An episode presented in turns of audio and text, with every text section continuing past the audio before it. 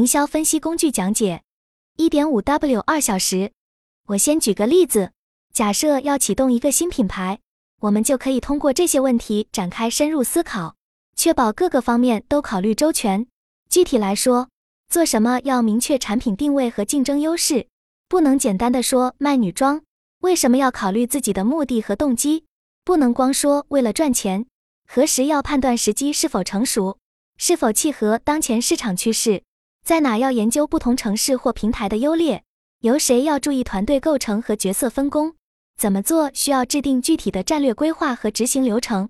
多少钱需要做完整的财务预测和预算？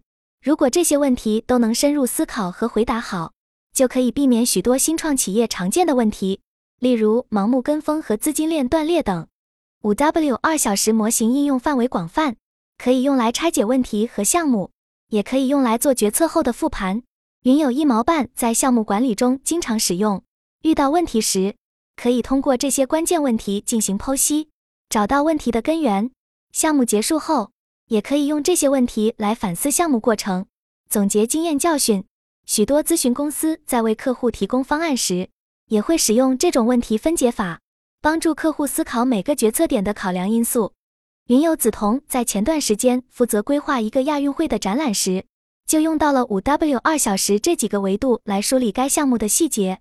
具体来说，展览要展示什么内容，为了达到什么目的，在什么时间举行，什么地点布展，由哪些部门负责，需要多少资金投入等等。通过这种结构化的提问，确保了项目计划的完整性和可操作性。我们也可以看看反例。云友刘耀生的朋友因为手上有白酒集团的背景。看到二零一六年物联网产品兴起，就想开发一款融合高科技的白酒产品，但他当时没有用五 W 二小时思维来深入分析，而只是认为市场空白，就轻易决定开发一款针对女性的白酒产品。为了迎合女性口味，他投入大量精力在产品包装设计上，但实际上女性对白酒的需求并不大。如果当初做足了市场调研，想清楚为什么女性要喝白酒，就不会走错方向。也能避免损失，这说明了简单的模型如果用对了，可以避免错误决策。如果一开始就用五 W 二小时来审视这个决策，比如问问女性为什么要买你的白酒，她们现在喝的是什么酒等问题，或许就能避免这个错误。梓潼提到，他在咨询时尚创业者时，第一个问题就是投资预算大小，因为很多创业者忽视了财务规划。具体来说，前段时间有个创业者想做时尚 IP 孵化，已经签了几个小网红，但产品线还不够完善，他就来咨询梓潼是否可行开展自有供应链。梓潼首先就问他投入了多少启动资金，但对方回答不上来，这说明他在做决策时忽略了资金情况。如果用五 W 二小时来审视，就会发现，在 How much 这一块存在问题。其实这些都说明很多人在创业前。缺少了全面的思考。如果你也想要创业，你不妨先用五 W 二小时模型来反问自己是否已经有了比较全面的创业准备。五 W 二小时这一模型也能用于我们很多的日常行为规划，比如云友卡夫卡以这一模型为基础，根据自己的偏好来打分每个影响购房因素的重要性，再深入考察每个因素背后的细节，例如交通便利这一因素。他会继续挖掘所在小区距离地铁的远近、周边有没有充足的公交线路等问题。学区因素则需要考察学校的档次、升学率等细节。通过这样层层递进的思考，可以对每个选房因素有一个全面而具体的评判，进而做出正确的决策。二 PEST，PEST 模型可以帮助我们分析宏观环境中的政治、经济、社会和技术因素对企业的影响。Prada 在进入中国市场前。就通过 PEST 模型识别了中国奢侈品市场的机会。政治上，改革开放带来经济增长；经济上，居民收入增加；社会上，出现新兴富裕阶层；技术上，电商平台蓬勃发展。确认中国奢侈品市场前景广阔后，Prada 才决定正式进军。SWOT，SWOT 模型则通过分析企业的优势、劣势、机会和威胁，制定战略。Zara 在确定市场定位时就进行了 SWOT 分析。认识到自己的优势是快速反应供应链，但劣势是商品同质化严重。结果，Zara 确定了以快速供应为优势的差异化定位策略。当然，我们也注意到，分析模型并不是万能的，同时存在一定局限。我特别强调了五 W 二小时等工具看似简单，但能发挥的效果还取决于使用者的思考能力和判断力。单纯套用框架不等于能得出正确决策，我们还需要结合具体情境，运用别的分析方法，比如市场调研，最终做出符合实际的策略选择。所以，企业决策者还需要具备广博的知识面、丰富的经验积累以及灵活应变的能力。此外，不同的分析工具各有侧重点，需要根据具体情况选用，不能生搬硬套。例如，在判断新产品定位时，SWOT 模型可以帮助量化市场规模，但还需要配合用户访谈来深入理解需求。在制定价格策略时，成本加成定价法能计算底价，但还要考虑竞争对手定价来确定最终售价。企业内部决策还需要衡量多方利益，简单的 SWOT 模型就不够全面，要辅以博弈论分析各方博弈结果。当然，分析工具的运用也需要与时俱进，适应行业变化。以社交媒体为例，传统的 I E 的模型注意兴趣、欲望、行动，强调一步步引导用户从认知到购买。但现在社交电商的用户决策路径则是复杂网络式的，需要通过大数据追踪来理解其决策转化过程。与会的几位云友都有实际工作经验，也分享了分析工具应用的更多案例。梓潼提到，他在做连锁餐饮项目规划时，使用了定位图分析法，根据价格、服务质量等指标。确定了该项目的定位，并制定了差异化的经营策略。Rachel 也讲到，他在带团队做新品研发时，会使用凝聚差异化法，从众多点子中识别有商业价值的创新方向。我们今天的讨论可能会让我们对营销分析工具有了更加立体和全面的了解。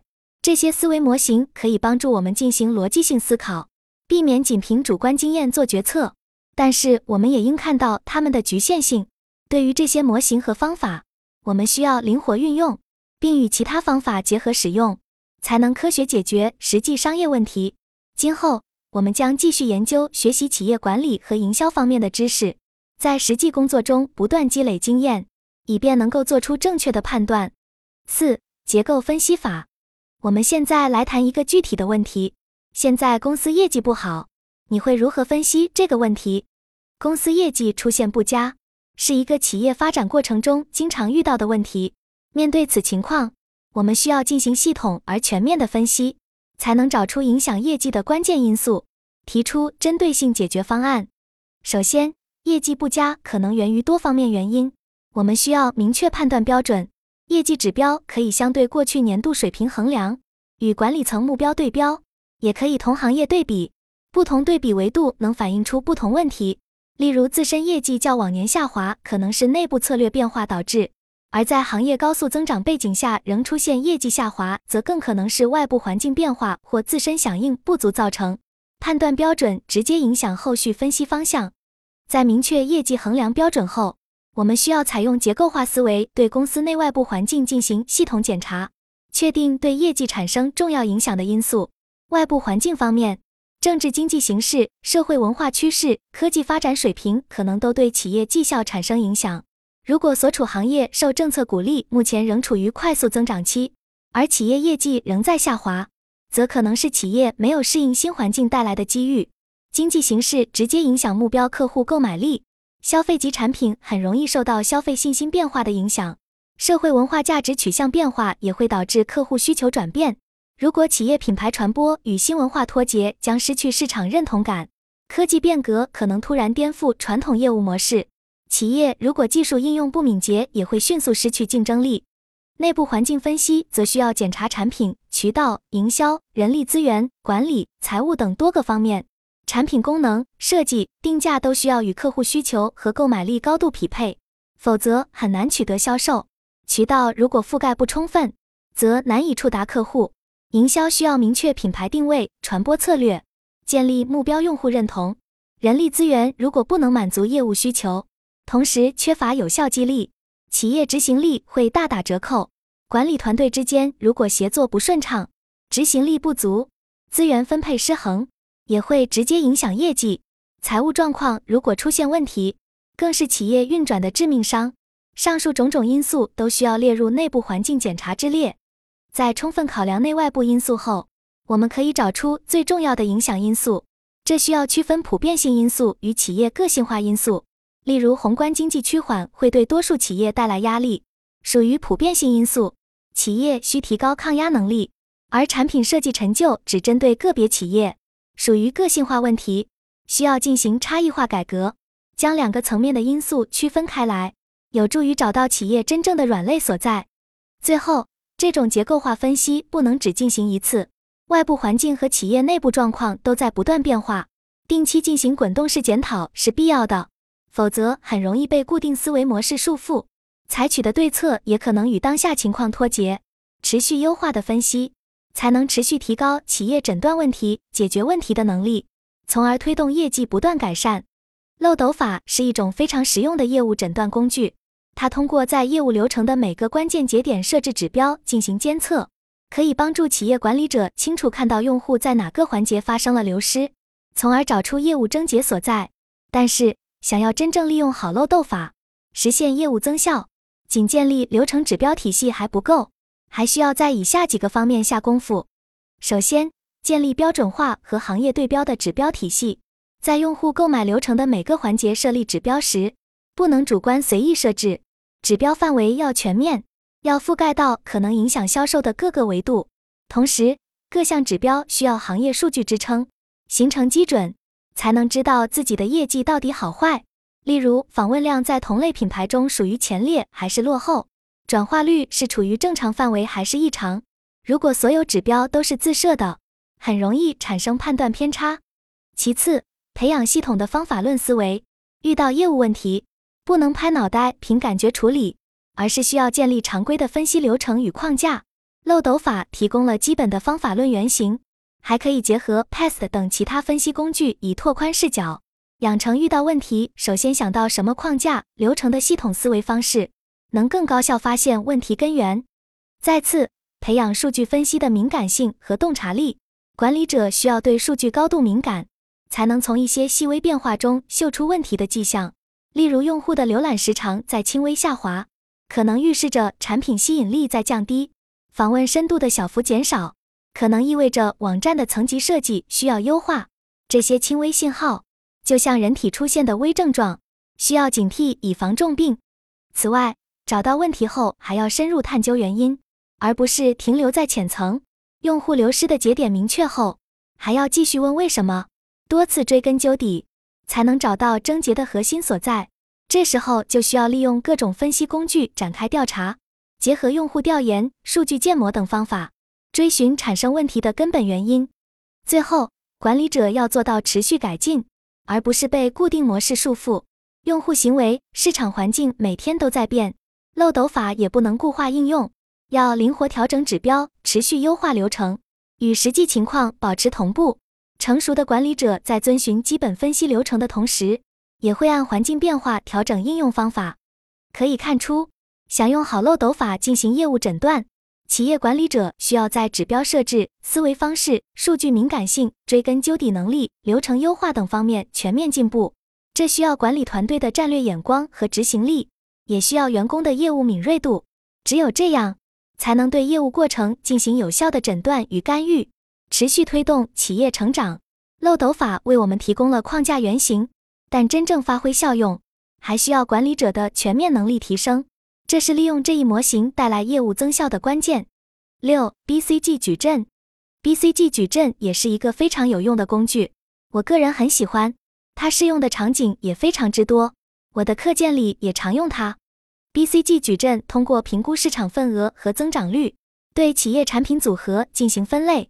快速增长的问题品牌需要加大投入，管理好现金流；明星品牌可以豁养收获，问题品牌则考虑淘汰。优衣库每年都会用 BCG 矩阵来评估自己的产品线，确定哪些产品需要增加投入，哪些需要淡出。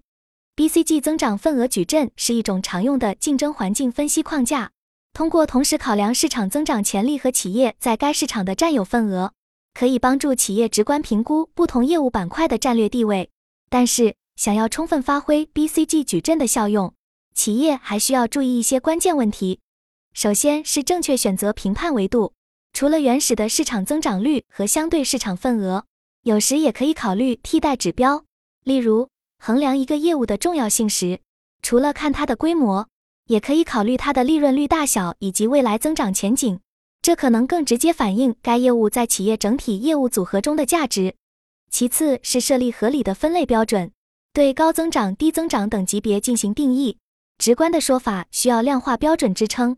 不同企业面临的市场环境存在差异，衡量标准不应机械套用，而要结合企业自身情况制定。不同象限业务的竞争策略并不完全固定，根据不同的情况，可能需要更细致研判。依赖现金流的业务要关注后继无人的风险，每类业务都需要量身定制策略，而不是生搬硬套。最后，BCG 矩阵的评估需要持续进行，不能一劳永逸。由于企业内外部环境时刻演变，定期重新评估并调整业务定位是必要的。只有与环境变化保持同步，才能发挥矩阵指导作用。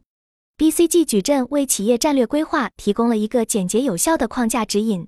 但管理者在应用时，仍需要具备选择恰当评判维度、设立合理标准、制定符合情况的竞争策略以及坚持持续评估的能力，才能发挥矩阵的最大效用，作为企业获得持续竞争优势的工具。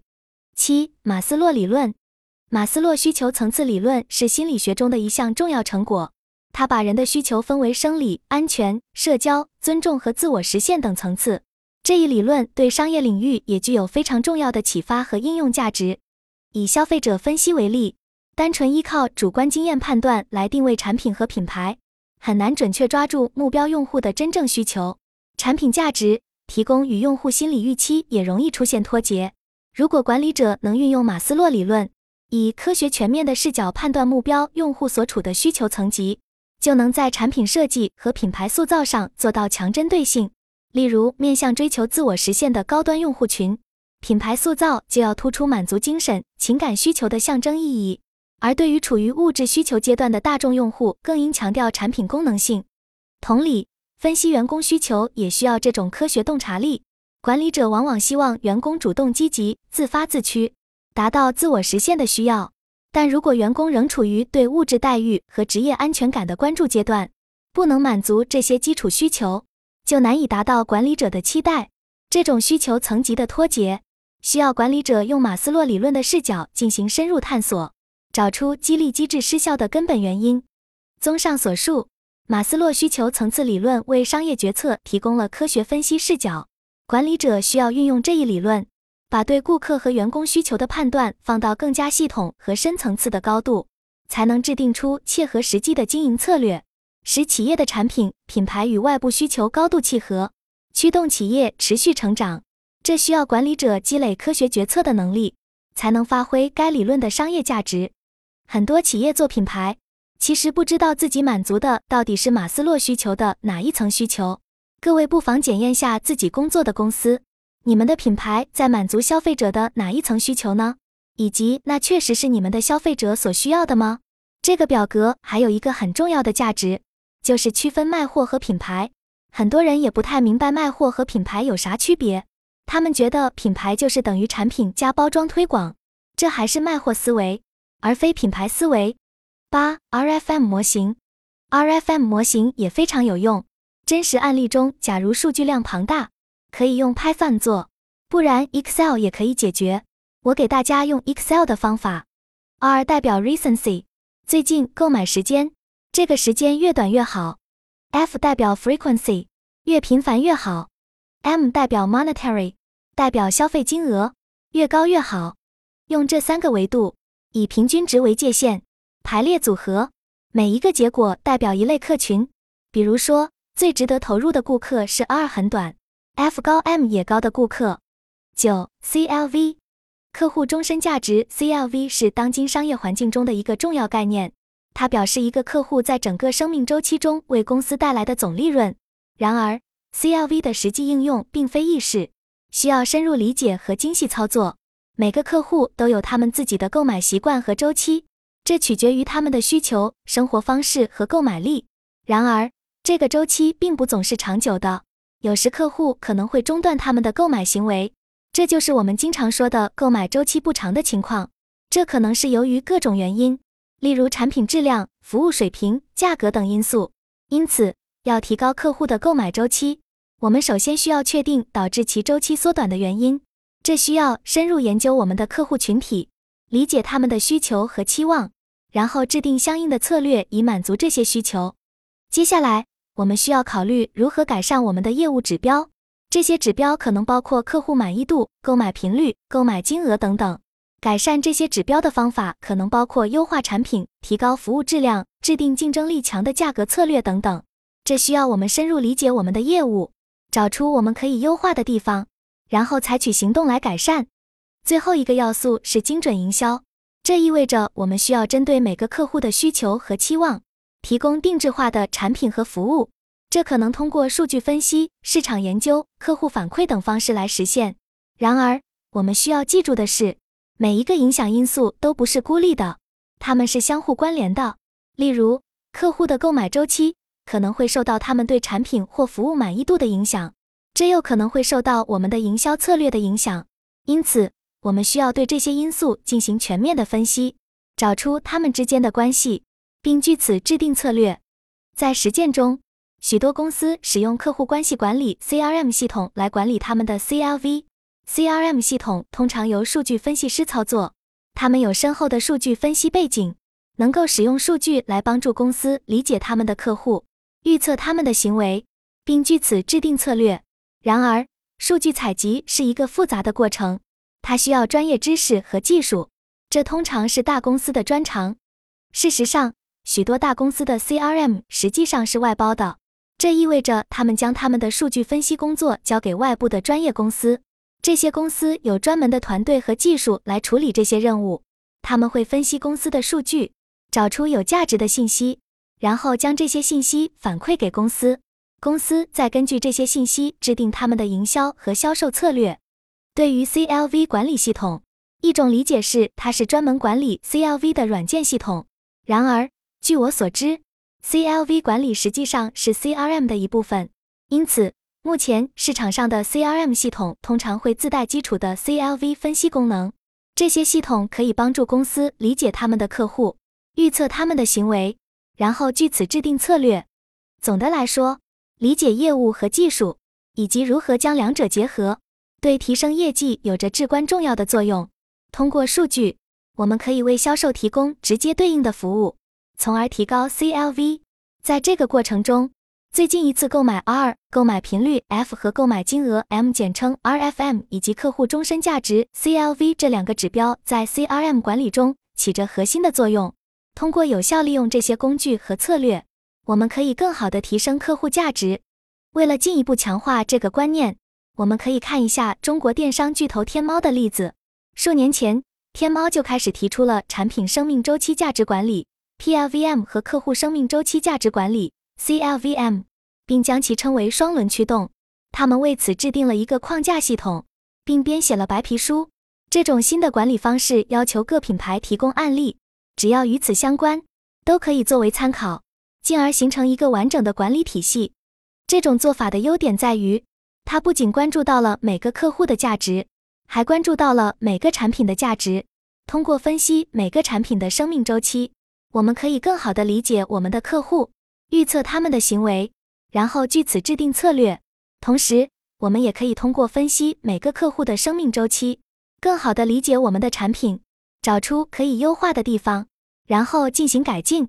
这种双向的分析方法可以帮助我们更全面地理解我们的业务，从而更好地服务我们的客户。此外，这种做法还鼓励了信息的开放和共享。通过将自己的案例公开，每个品牌都可以从其他品牌的经验中学习，从而提升自己的业务。同时，这也为整个行业提供了一个学习和进步的平台，有助于推动整个行业的发展。总的来说，客户终身价值的管理是一个复杂但重要的任务，它需要我们深入理解我们的客户、我们的产品、我们的营销策略，然后将这些因素结合起来，以提高我们的业绩。只有这样，我们才能真正实现客户价值的提升，为我们的公司带来持续的成功。十 STP 模型，STP 模型，这是一个非常重要的工具，它可以帮助我们在市场中找到自己的位置，正如图示。STP 模型的核心可以分为三部分：市场细分 S、目标市场 T 以及市场定位 P。每一个部分都有其独特的含义和用途。在当前的存量市场时代，会员经营成为了电商巨头天猫的核心，这使得 STP 模型的重要性更加突出。在模型的第一个部分，即市场细分 S 中，我个人更倾向于将其理解为市场区分，因为市场非常大，我们需要对其进行区分。以服装业为例，我们可以将之细分为男装、女装、童装等各类。甚至还可以根据少女、少叔、大叔等不同类型进一步细分女装。STP 模型是一个成熟的理论模型，其起源可能来自于《定位》这本书，但我并未进行过深入研究。在英文中，细分市场通常被称为 NITCH market 或者 vertical market，而 segmentation 的本意是区分、分界线。接下来，我们来看看 STP 模型的第二部分，即目标市场 T。T 和 S 有什么区别呢？简单来说，S 表示客观存在的市场，T 则表示你希望占据的市场。前者像是靶子，后者则是靶心。每个市场区分都可以被理解为一个靶心，这就是我们的目标市场。最后，我们来看看 STP 模型的第三部分，即市场定位 P。这个定位应该怎么理解呢？很多人谈起定位，都会说女装 XX 岁。XXX 风格，然而这其实最多只能算是产品定位，而非品牌定位。所以，究竟什么是定位呢？定位是指品牌在消费者心目中是一个 XXX 样的品牌。用类比来说，如果我问你你在朋友心目中是个什么样的人，这就是你的定位。关键词是消费者心智。很多品牌自觉自己是什么牌子，并不等于消费者这么认同。我们需要做的。就是努力让两者达成一致认知。由此，我们可以看出网红品牌和实体店品牌的思路差异很大。网红品牌的策略往往是以产品打头用户心智，快速回钱，再扩展产品线。这种生命周期短、赚钱快、消失也快的模式，可能适合一些只想赚钱的创业者。但对于那些希望做长线、做品牌的创业者来说，不能只有爆款思维，因为消费者可能只会记得那单独一款产品。对于其他产品则不感兴趣。